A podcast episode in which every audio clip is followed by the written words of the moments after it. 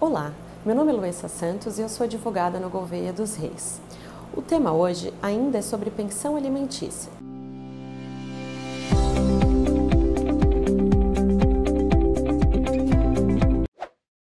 Nosso último vídeo, eu falei sobre a exoneração da pensão alimentícia para aqueles que adquirem a maioridade civil.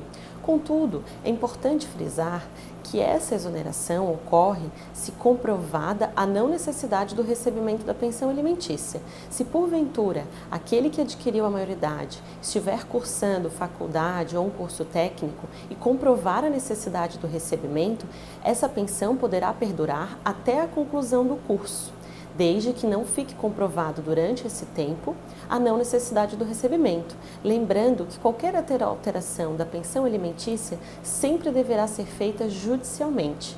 Ficou com alguma dúvida? Mande um e-mail, acesse o nosso site e fique sempre atento aqui ao nosso canal do YouTube, pois toda semana temos um vídeo diferente. Obrigada!